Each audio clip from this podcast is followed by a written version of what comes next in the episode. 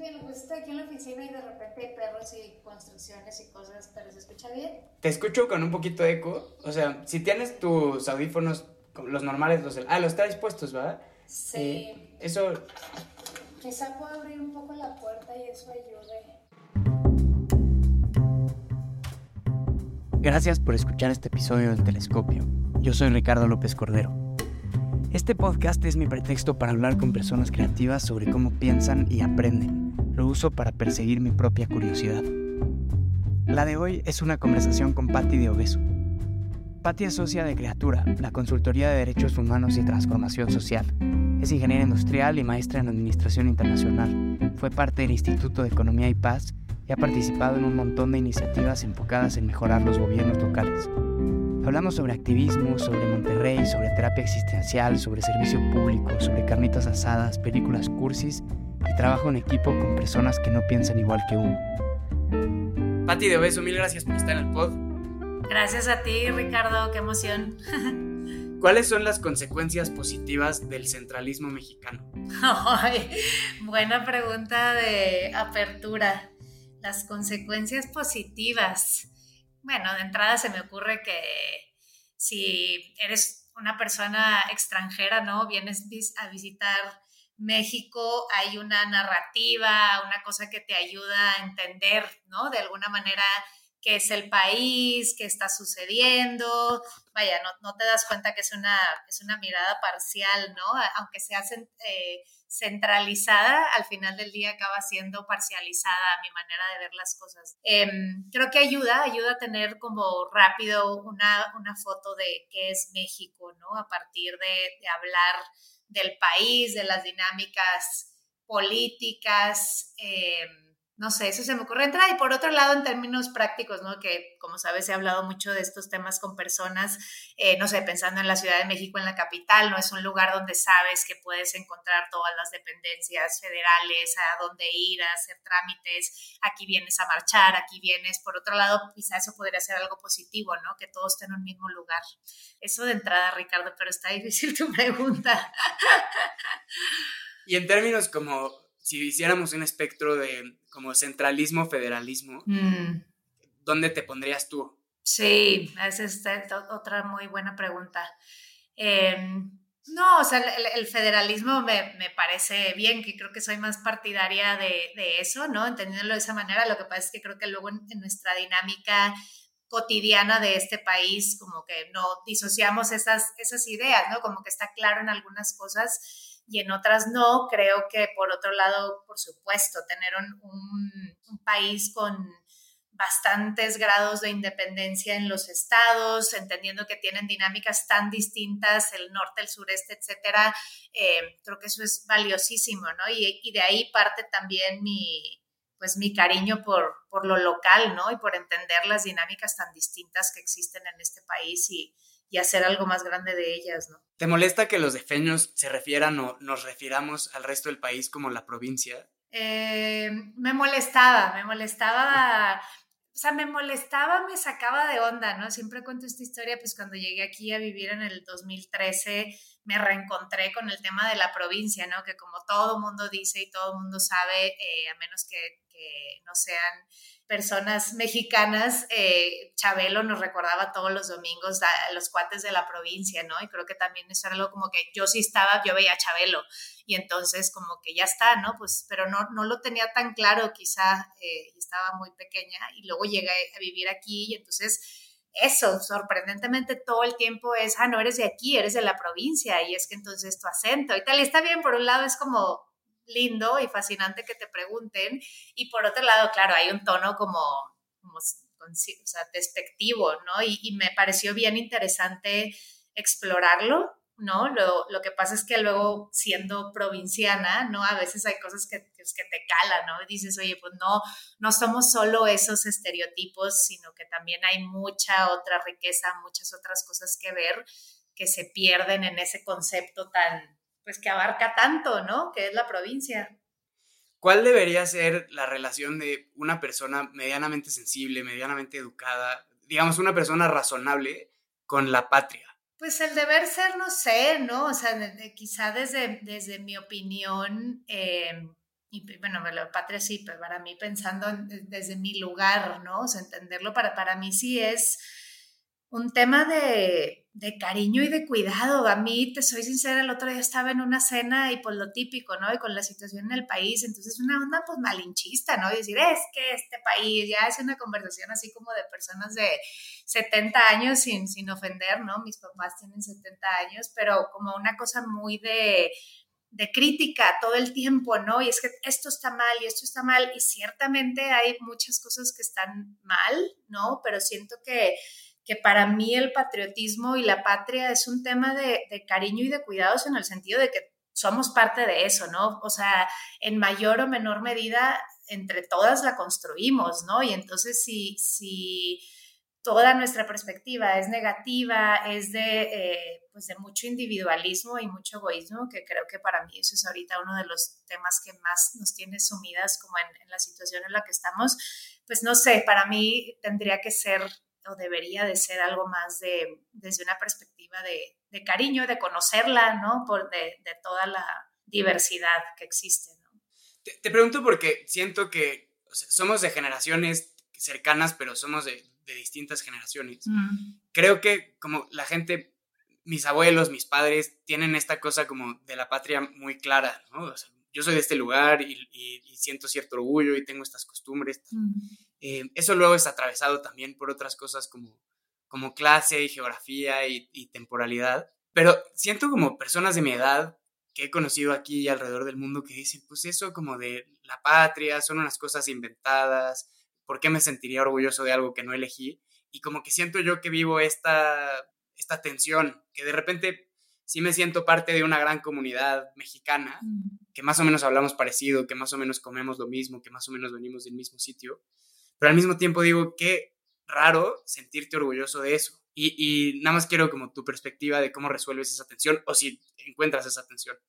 Sí, no, lo, te, entiendo perfecto y, sé de lo que hablas, pero vaya, quizá mi descripción de la patria son los tacos, ¿no? O es como cosas cotidianas, o sea, yo, yo te diría cualquier persona, por más trágica que sea su experiencia en este país o en cualquiera que puede ser muy trágica, muy trágica, y hablando de México en particular, ya sabemos de lo que hablamos, siempre hay un sentimiento de soy de aquí, o sea, esa parte, sino también cómo la resuelves, ¿no? Es que preferiría ser de Colombia o de Estados Unidos, pues sí, pero no eres, ¿no? Y cuando vamos a otro lado, creo que eso también es muy evidente cuando sales, ¿no? No solo del país, sino vas a otra ciudad, dices, ay, pero pues sí, no sé, en, allá la salsa pica más o sabe más rico, ¿no? O sea, como que yo, y no sé si es como muy romántico lo que estoy diciendo, ¿no? Pero em, creo que pueden convivir el, no sentir orgullo y el sentir orgullo. Lo que pasa es que creo que, que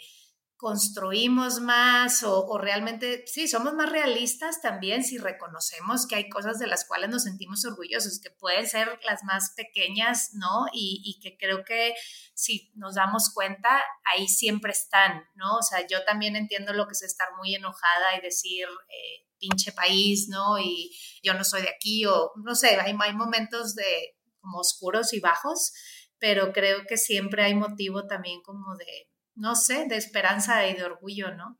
¿Es bien ganada la fama que tienen los regios de codos? Pues sí, yo creo que sí, o sea, no, no lo había pensado hasta que eh, me vine a vivir a la, a la, Ciudad de México, ¿no? Y eh, yo creo que no es casualidad que hayan han empezado muchas aplicaciones de estas de que te te compartes el money pool y el no sé qué, de que te compartes los gastos, ¿no? O sea, no voy a hacer una fiesta sin estar segura que nos vamos a compartir los gastos, ¿no? Eh, sí, o sea, en, lo cotidiano sí, yo creo que claramente, y ya hablando de Monterrey, ¿no? De, Nuevo León, pues sí, toda esta onda de la industria y la economía y, y planear y pensar y tal, nos pone en una lógica de decir, bueno, hay que ahorrar, ¿no? Y hay que cuidar los recursos pues sí, tengo que decir que es cierto. ¿Para qué me echo un rollo? ¿Y qué podemos aprender de esta ideología emprendedora industriosa de Monterrey si pasamos todo el día viendo el Instagram de Mariana Rodríguez y Samuel García? Sí, te, diría que estoy en quizá en unos, pues sí, en uno de los momentos bajos en términos de sentir mi, mi identidad muy cercana a Nuevo León y por otro lado me, sí, me, me, me contraría y me, me reta a ver, cómo le hago. O sea, me queda claro que el gobernador que tenemos hoy en, el día y su esposa que es tan, tan mediática, para mí, o sea, representan a la perfección el estereotipo, ¿no? De, o sea, ahora sí es de que, ¿cómo te digo lo contrario, compa, si tenemos a ese gobernador, ¿no? Y ese, además con popularidad, ¿no? Y, y su esposa y tal, ahora sí que me, es difícil negar, ¿no? Y está bien, creo que pues es lo que es, ¿no? Y hay que, hay que aceptarlo, ¿no?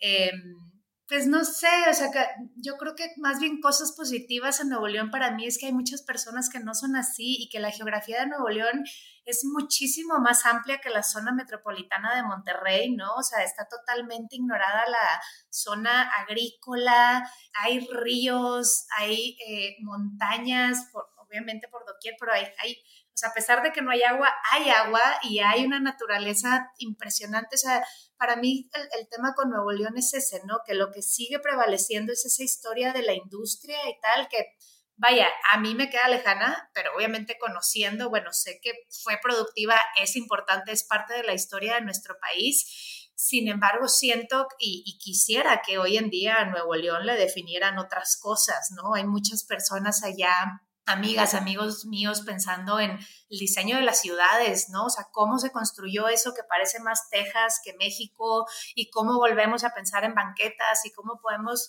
entonces, vaya, todo esto para decirte que sí, o sea, refiriéndome al, gobernador y a su esposa y tal, creo que es así como uno de los momentos más oscuros en términos de decir, sí, o sea, en ese sentido, con todo y lo más horrible del mundo, creo que prefería el bronco, ¿no? De, fuertes declaraciones, pero creo que lo prefería. Vaya, por lo menos el sombrero, ¿no? Y hablar de otras cosas, de los regionalismos que se me hacen chidas. Eh, pero no sé, creo que también es un momento importante para que Nuevo León se defina en otros sentidos y sé y me, se me hace padre que hay personas que están trabajando para ello. ¿Qué aprendiste de lo público al haber pasado un par de años como funcionaria de un municipio como San Pedro? Eh, híjole, pues muchísimas cosas, ¿no? Me, era de verdad un ejercicio todos los días de decir, es que esto es, ¿no? Y además, bueno, pues trabajaba en la Secretaría de Seguridad, con la policía, viendo temas de violencia familiar, etcétera.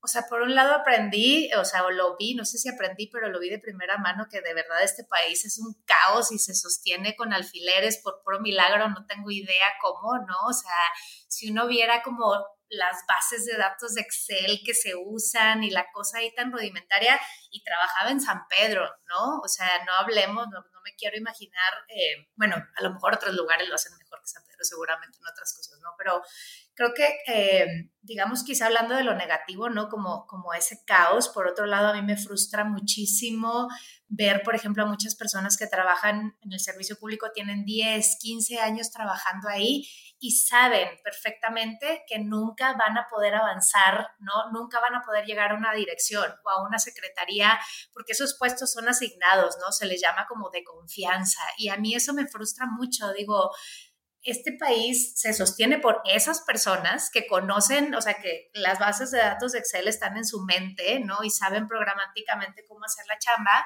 y al mismo tiempo no les reconocemos. Eh, como se debe, ¿no? Ni pueden avanzar. Y entonces creo que ahí en este país, si queremos avanzar, más que el reto de quienes ocupan los puestos de, em, elección popular, para mí son los puestos técnicos, es quien hace la chamba y para mí está eh, totalmente mal reconocido, remunerado. Eh, vaya, no existe el servicio profesional de carrera en este país, ¿no?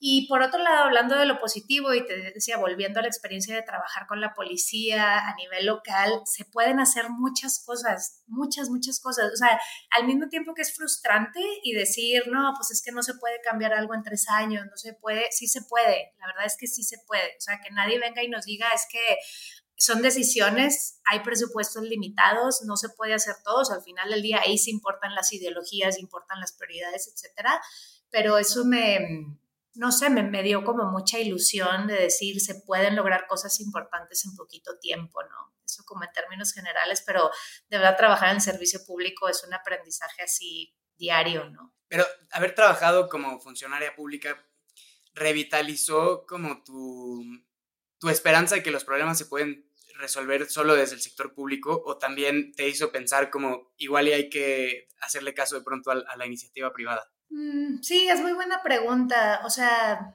no, también me reencontré con la iniciativa privada en ese trabajo, ¿no? Y sobre todo otra vez pues, por ser San Pedro y, hablar de estos temas. O sea, me, revitaliza el tema de, de, que se puede hacer mucho a través de lo público, que creo que a veces, muchas veces decimos de que ya no vale madre, este, ignoremos, no se puede hacer nada desde ahí, no. O sea, por supuesto que sigo creyendo que es el aparato pues eso, más importante que tenemos en el país, aunque también hay otras conversaciones ahí que, no sé, la democracia ya también está bien, bien fracturada, hay comunidades enteras que se mueven con sus propios acuerdos y me parece que también funciona.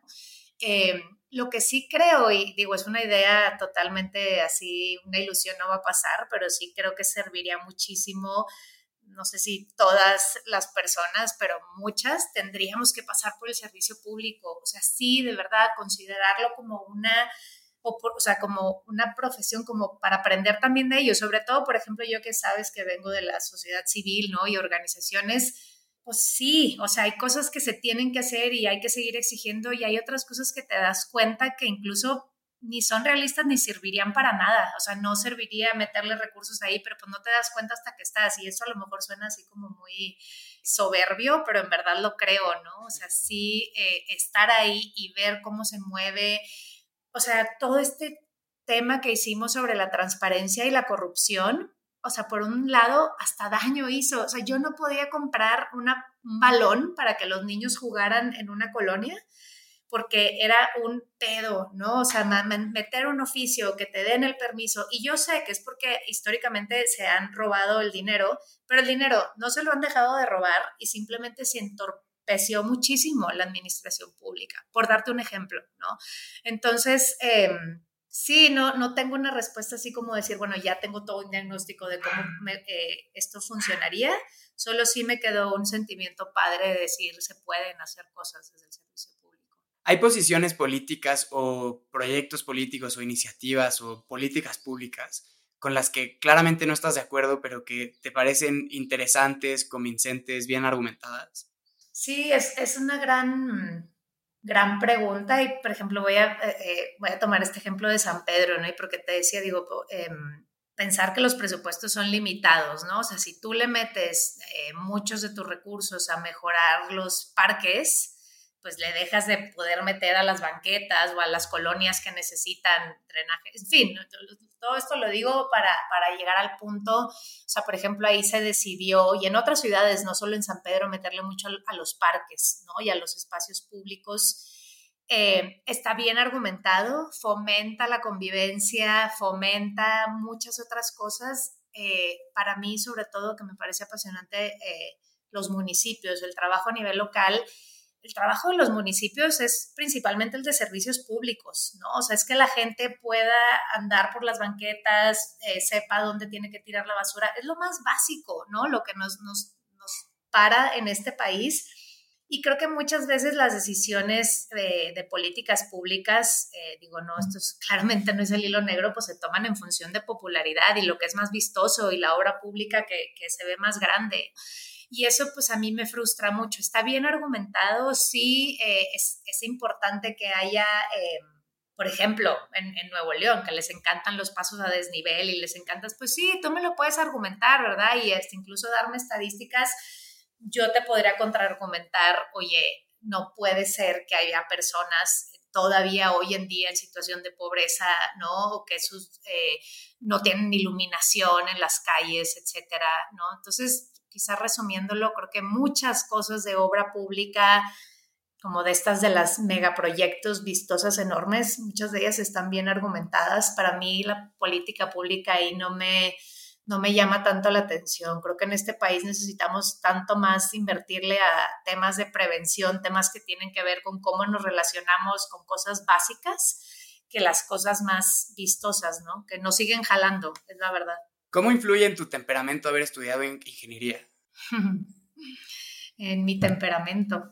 Em, pues sí, creo que me, pica así cuando veo cosas como desordenadas o no entiendo la lógica, sí. en realidad todo el mundo en el TEC decían que ingeniería industrial era como una como era como una licenciatura con casco, una cosa así, ¿no? O sea, en realidad como de las ingenierías, o sea, sí me eché todas las físicas, las ecuaciones diferenciales y mil cosas, pero luego ya llegó un punto padre en la carrera que era más de como cómo pensar lógicamente, procesos, optimizar cosas, que la verdad se me hace como algo padre, creo que sobre todo es aprender eh, una manera de pensar, que bueno, creo que en la carrera también más o menos eso es lo que sucede, ¿no? No es que sale siendo así una experta en nada, ¿no? Pero creo que me, sí, me, me, me, frustra un poco cuando no veo las cosas como con lógica ordenadas, pero digamos en, en, en, la parte positiva, siento siempre, no siempre, pero muchas veces siento que tengo algo que aportar desde mi perspectiva, una mente que pasó por haber estudiado ingeniería. Eh, a darle orden a las cosas. Y, en términos de tu chamba como activista o como miembro de la sociedad civil, ¿cómo influye que eres ingeniera y no como la mayoría de las personas o vienen de medios o son abogados? Mm. Tienes una formación muy distinta a las personas con las que trabajas, ¿no? Sí. Pues sí, esto no sé si tiene que ver con la carrera, con mi personalidad o una combinación de cosas, pero creo que algo que sí, justo como, como activista y, y persona que, trabaja cerca de, la defensa de los derechos humanos, eh, sí soy bien talachera, ¿no? O sea, sí, a veces creo que siempre ese ingrediente de alguien que haga las cosas, ¿no? Y decir, oye, sí, ¿por qué no hacemos este proyecto? De que, órale, vamos a hacerlo. Y luego, ¿quién lo hace, no?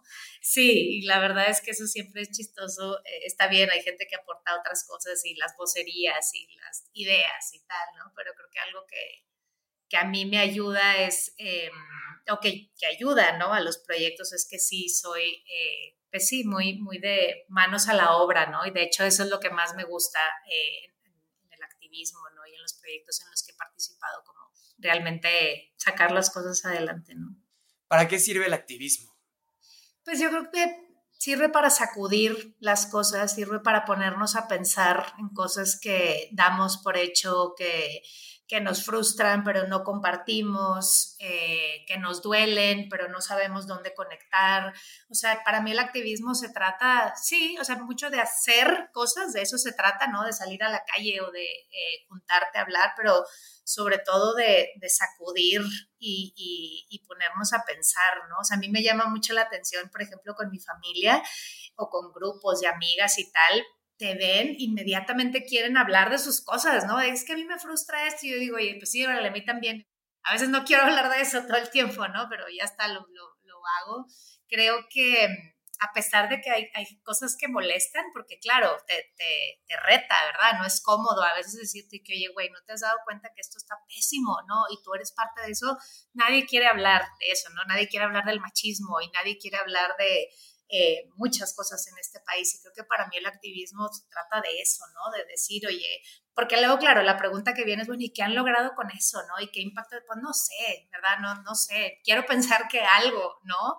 Eh, pero por lo menos eso, ponernos a hablar de cosas que nunca queremos hablar. Y los que siempre dicen, ¿y qué han logrado o qué van a lograr? Son los que ponen la lana, ¿no? Las, las fundaciones de las empresas o las fundaciones gringas Sí, cómo lo vas a medir, etcétera. Sí, la verdad es que en esa experiencia para mí, en proyectos que he trabajado, y ahorita que hablabas de la iniciativa privada, eh, yo no, yo como que procuro no satanizarlo, porque en términos de que digo, para empezar, de, vengo de un estado en el que toda mi vida me ha tocado convivir y trabajar con ellos, y por otro lado digo, pues si no hablamos con ellos también y le entramos a estas discusiones, pues de qué se trata, ¿verdad? Sino nada más hablarnos entre nosotras mismas este, y sí, Sai, te escuchas unos comentarios, así que debería de tener, sí, una libreta donde apuntar a cosas, ¿no? Que me da mucha risa. ¿Qué has aprendido de Miguel Pulido? Em, creo que he aprendido mucho sobre la tenacidad eh, y sí, no tenerle miedo a hacer las cosas. Creo que eso, eso es una linda característica y, y es algo que le he aprendido con el tiempo y valoro mucho tener cerca yo, yo, le tengo mucho cariño a Pulido eh, porque el, el, gran aprendizaje que me dio y, y, a mis amigos en esta esquina es em, que dejáramos de hablar solo con personas que se parecen a nosotros, ¿no? Y fue muy insistente en eso y, nos regañó más de una vez. Bueno, no nos regañó porque Pulido creo que no puede regañar a nadie. No, sí puede. y, y, es algo que pienso todos los días, ¿no? O sea, como, ¿para qué tener tres personas que piensan, hablan, se visten, se ven igual? Si puedes tener como una, por usar un terminajo, una multiplicidad de visiones. Y esa es una cosa que nos enseñó Pulido, ¿no? Entonces, eh, enhorabuena por, por tenerlo ahí cerquita. Qué, qué padre que trabajan juntos. Pero bueno, eso no era una pregunta, era un comentario, ya sabes, fatal. Más que una pregunta, era un comentario, sí.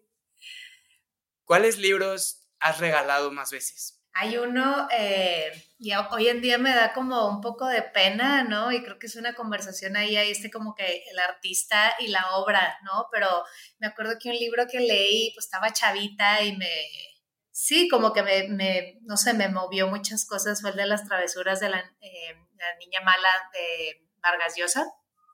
Eh, y bueno, claro, ahora Vargas Llosa es este personaje, ¿no? Pero no sé, a mí me, de esos libros que lees y dices, ay, está padre, no sé, a mí me parece que, es un gran escritor. Eh, hay cosas que no me gustan, hay muchas cosas que me gustan y ese libro lo, he regalado. Y otro que he regalado mucho es el de La elegancia del erizo, eh, de esta escritora francesa que no me puedo acordar ahorita el nombre, ¿no? Que habla de un, hay un personaje japonés en la historia.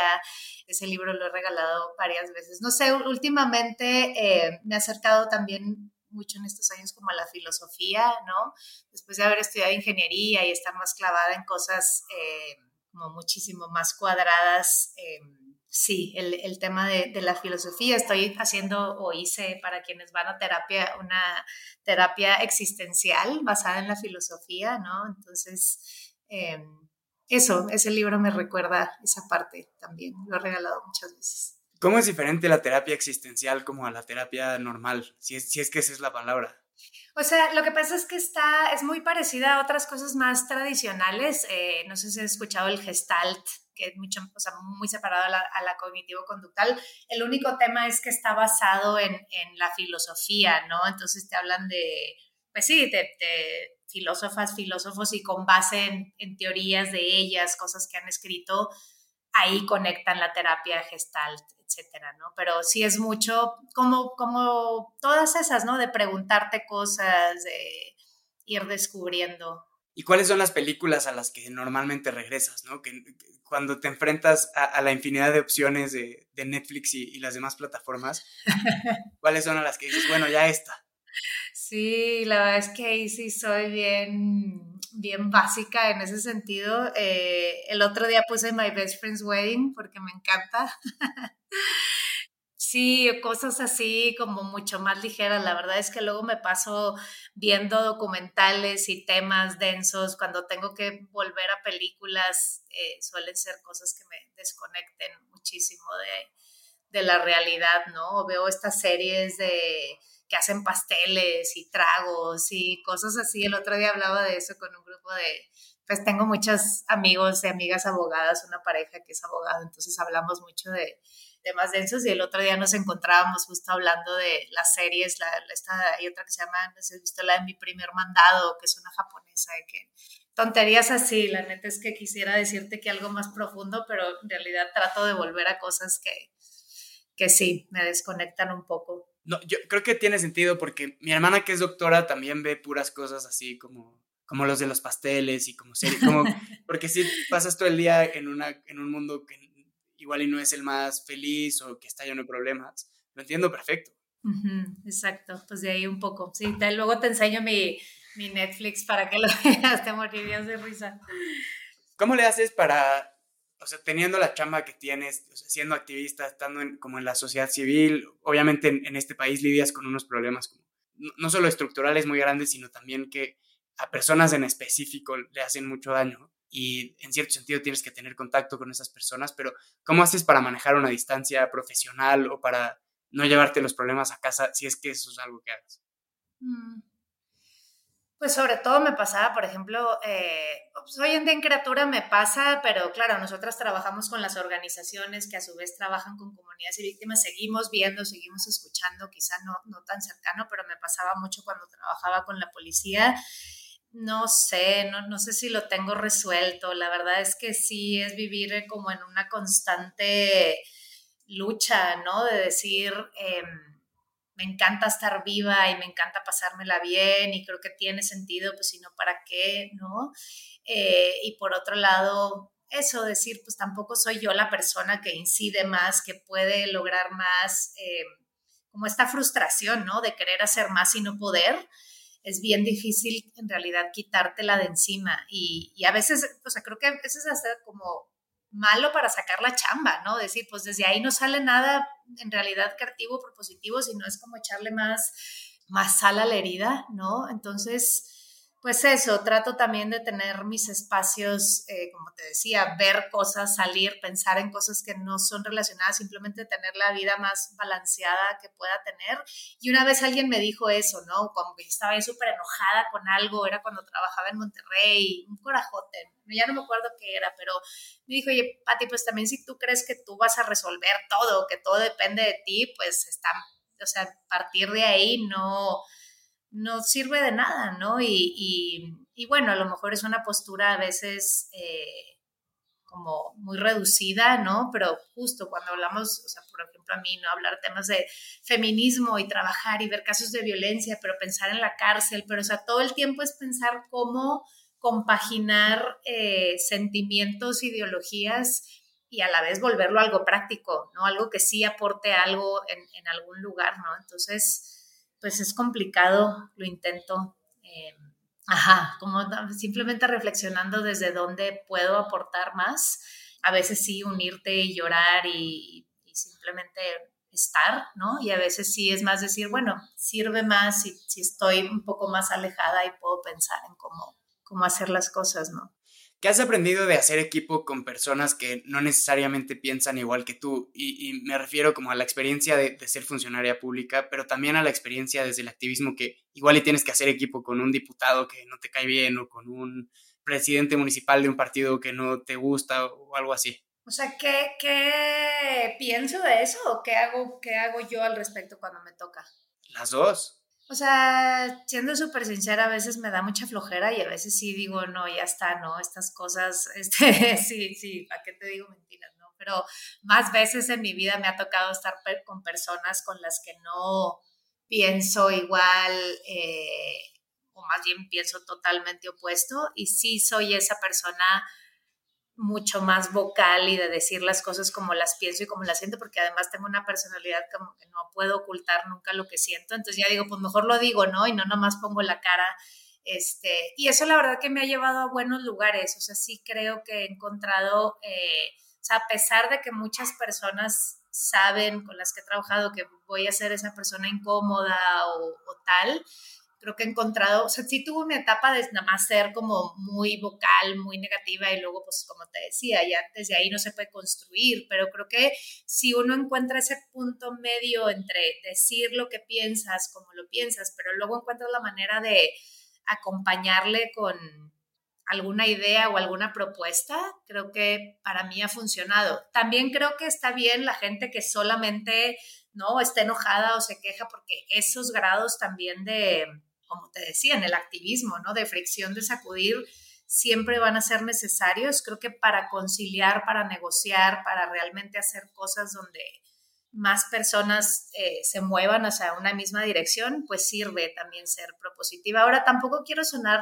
la neta, como la persona más soñadora y romántica, Ricardo, porque a veces no lo soy, a veces nada más como que me enojo y digo, ya, este país no tiene, no sé, trabajando me da mucha risa, pero el otro día fui con Tito en Walmart y nos moríamos de la risa porque le decía, oye, trabajo en, temas de eh, sustentabilidad, cambio climático, y vas al Walmart y dices, güey, esto pues es como es, ¿verdad? O sea, no se va a acabar nunca y hay cosas que pues uno intenta, ¿no? Trabajando con comunidades que defienden su territorio, pero luego vienen los hoteles, ¿no? Y eh, etcétera. Eh, pues sí, hay cosas que, que hasta medio a veces digo, son batallas perdidas, pero bueno, intentar mantener cierta esperanza, ¿no? En ese sentido, ¿cuál es como el porcentaje correcto de idealismo ideológico o pureza ideológica y de pragmatismo político a la hora de hacer activismo? Pues no, no sé los porcentajes correctos, lo único que sí te puedo decir es que va cambiando con la, con la experiencia y con el tiempo, ¿eh? O sea,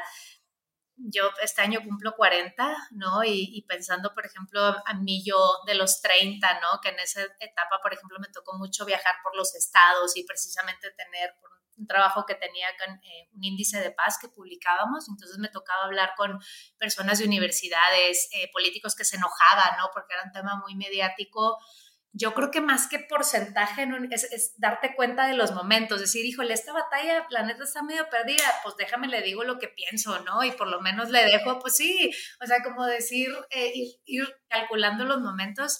Y la verdad es que sí creo que con la edad eh, luego un poco se va modulando o perdiendo más esa chispa de decir, bueno, me aviento a, a ser completamente políticamente incorrecta, ¿no? Como que te vas dando cuenta que hay cosas que, pues sí, que a lo mejor hubieras hecho distinto, pero luego al mismo tiempo digo, no, no, pues la edad también te ayuda a decir, ¿sabes qué? Ahorita, eh, sí, ahorita estoy en esa edad en la que no me importa nada y puedo decir todo lo que pienso, ¿no? Y, luego ya estás en otra edad que no me encanta todo el tiempo, te soy sincera, de, pues que ya más lo que se espera de ti o lo que puedes aportar es como, bueno, algo más de visión, macroadministrar, supervisar cosas, etcétera, que eso pues ya requiere de mucha más sí, como modulación, ¿no? Incluso tratar con otras personas más jóvenes que tú, que sabes que piensan distinto, ¿no? Y entonces, ¿cómo, cómo ayudas a guiar esas energías, ¿no? Cuando grabaste todos los episodios de No se dice provincia, que es un maravilloso podcast que recomiendo encarecidamente a todas las personas que nos escuchan,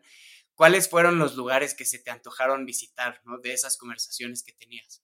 Ay, digo, de entrada medio que todos, ¿no? Pero creo que más los que no conocía poco y lo me contaban, digo, también creo que tiene que ver con la capacidad de venta de las personas, ¿no? por ejemplo, me acuerdo que cuando grabamos el de Colima, yo dije, pero mañana mismo voy a Colima, ¿no? Y te ven, o sea, es hablar de la, o sea, de la arena volcánica y de, ¿no? O sea, como esta magia.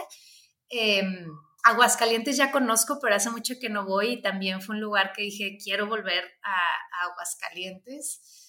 Eh, Tlaxcala, lo voy a decir porque, no, o sea, me pareció fascinante que decían, es que aquí se inventaron las tortillas y a mí me encantan las tortillas, me encanta el maíz, pero ¿cómo que en Tlaxcala se inventaron las tortillas? No, no sé, creo que más esos lugares que son así como underdogs, como les dicen, ¿no? De que nadie da un peso por, eh, por Tlaxcala. A mí esos lugares, digo, ahí esos lugares me dan ganas de visitarlos. Y creo que tiene que ver eso con la mística del post podcast, ¿no? Decía como eh, las personas nos sentimos orgullosas y hay cosas bien, bien valiosas en cada lugar de este país, ¿no? Y creo que a veces eso pues totalmente lo queda relegado, ¿no? O sea, ni siquiera pensamos en esos lugares en los que, digo, por otro lado, por ejemplo, en Tlaxcala es en el lugar donde hay más trata de personas, ¿no? ¿Y quién habla de la trata de personas en Tlaxcala, ¿no?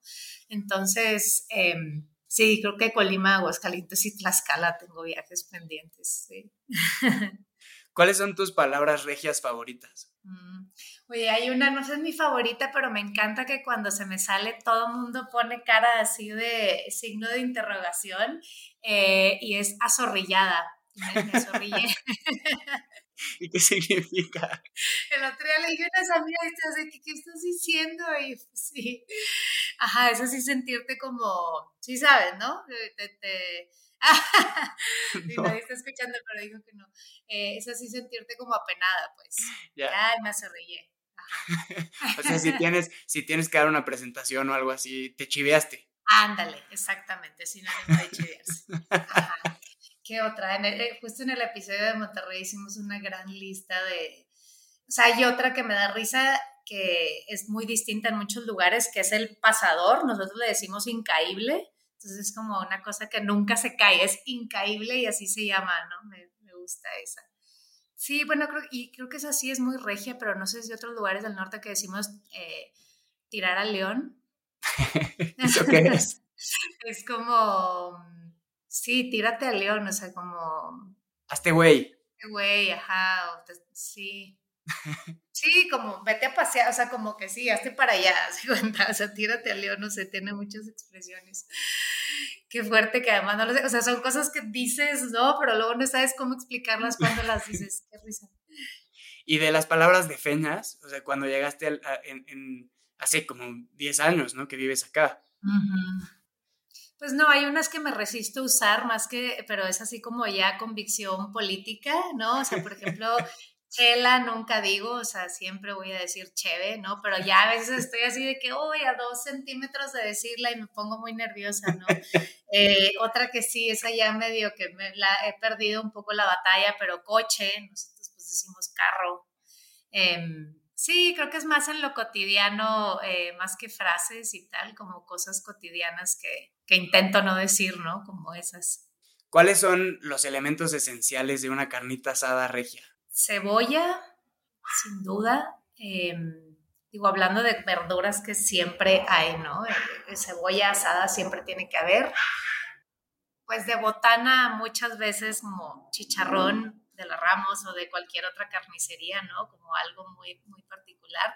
Luego algo que sí es muy de, de Monterrey, pues es el cabrito, ¿no? Que en vez de carne asada, pues sea cabrito o asado también. Eh, es importante. Eh, música norteña, o sea, sí, aunque la gente piense que no, sí, las carnes asadas sí son con música norteña, por más que sean en donde sean, si no, no puede ser, ¿no? Sí, de resto creo que es algo que ya se, ya se tropicalizó mucho en todos lados, ¿no? Lo típico de una carne asada de verduras, etcétera, ¿no? Mucha cheve tiene que haber siempre, definitivamente. En carta blanca sí se puede. Pati, mil gracias por, por el tiempo. Eh, me encanta platicar contigo y, qué bueno que pudimos eh, hacer este pod juntos. Ahora ya tengo ganas de chicharrón de las ramos y, y una carnita asada como la última vez que hablamos para algo público.